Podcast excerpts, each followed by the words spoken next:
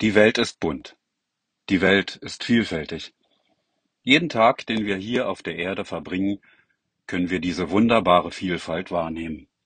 Die unterschiedlichen Pflanzen, die Gesteine, die Unterschiedlichkeit der Tierwelt und natürlich die Vielfalt unter uns Menschen, die wir alle unterschiedlich geprägt sind durch unsere Herkunft, Bildung, Kultur, Religion, um nur einige wenige Dinge zu benennen. Allerdings haben zu viele Menschen es immer noch nicht verstanden, die Verschiedenheit unter uns zu lieben. Ganz im Gegenteil. Unterschiede werden immer wieder herausgestellt und betont und führen damit letztendlich zu Misstrauen, Gewalt und Krieg. Das geschieht im Kleinen, wie zu Hause, genauso wie im Großen, auf der ganzen Welt. Gott ist alles in allem, hat Martin Luther für sich erkannt. Also, Gott ist eins, ist damit auch die Einheit. Wenn dem so ist, gibt es eine Verbindung zwischen der Einheit und der Vielfalt. Wenn sich Menschen also auf den Weg machen, mit Gott eins zu werden, können sie lernen, die Vielfalt im Kleinen wie im Großen schätzen zu lernen und zu lieben. Und wie geht das? Mit Gebet, Meditation und Selbstreflexion. Es ist ein spiritueller Weg, der unter allen Mystikern, wie Martin Luther einer war, schon lange bekannt ist. So beschreibt ein Zeitgenosse des Apostel Paulus, nämlich Dionysos Areopagida, seine Erkenntnisse wie folgt. Nur weil Gott ist, ist der Stein ein Stein. Nur weil Gott ist, ist der Baum ein Baum der Löwe ein Löwe, der Mensch ein Mensch. Nur weil Gott ist, ist das Gute gut und das Leben lebendig und das Nichts nichts. Nur weil Gott ist, ist alles, was es ist. Denn ohne ihn, ohne die Einheit in den Dingen, könnte nichts sein ohne dass er von seinem Strahlen bis zu uns hin einen Abglanz leuchten lässt, könnte nichts sein.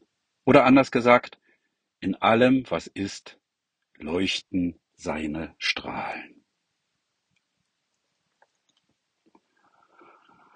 Aber nicht nur in unserer christlichen Tradition gibt es solche weisen und hilfreichen Texte, sondern sie sind unter den Mystikern aller Religionen zu finden, so auch eine Lehrrede über die liebende Güte aus den Heiligen Schriften des Buddhismus. Da heißt es, Wem klar geworden ist, dass der Friede des Herzens das Ziel seines Lebens ist, der bemühe sich, bereit zu sein, offen und wahrhaftig, freundlich, sanft und ohne Stolz.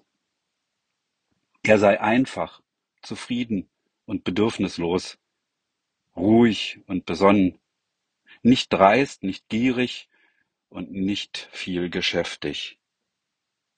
Auch nicht im kleinsten soll er sich vergehen, wofür ihn Weise tadeln würden. Mögen alle Wesen glücklich sein und Frieden finden. Was es auch an lebenden Wesen gibt, ob stark oder schwach, groß oder klein, grob oder zart, fern oder nah, sichtbar oder unsichtbar, ob sie geboren sind oder einer Geburt zustreben, mögen sie alle glücklich sein. Niemand betrüge oder verachte den anderen. Aus Ärger oder Übelwollen wünsche man keinem irgendwelches Unglück. Wie eine Mutter mit ihrem Leben ihr einzig Kind beschützt und behütet, so möge man für alle Wesen und die ganze Welt ein unbegrenzt gütiges Gemüt erwecken, ohne Hass, ohne Feindschaft, ohne Beschränkung nach oben, nach unten und nach allen Seiten. Im Gehen oder Stehen, im Sitzen oder Liegen bemühe man sich um Wachheit und eine solche Gesinnung. Das nennt man Weilen im Göttlichen. Auch wenn dieser Weg sehr viel Geduld, Übung und Disziplin erfordert, so lohnt es sich dennoch, ihn zu gehen. Das Geschenk hierbei ist, dass jede bedrohlich wirkende Vielfalt sich verändert in die Erkenntnis, dass diese Vielfalt ein Gewinn ist und Freude und Liebe in die Welt bringt und sie somit noch sehr viel bunter macht.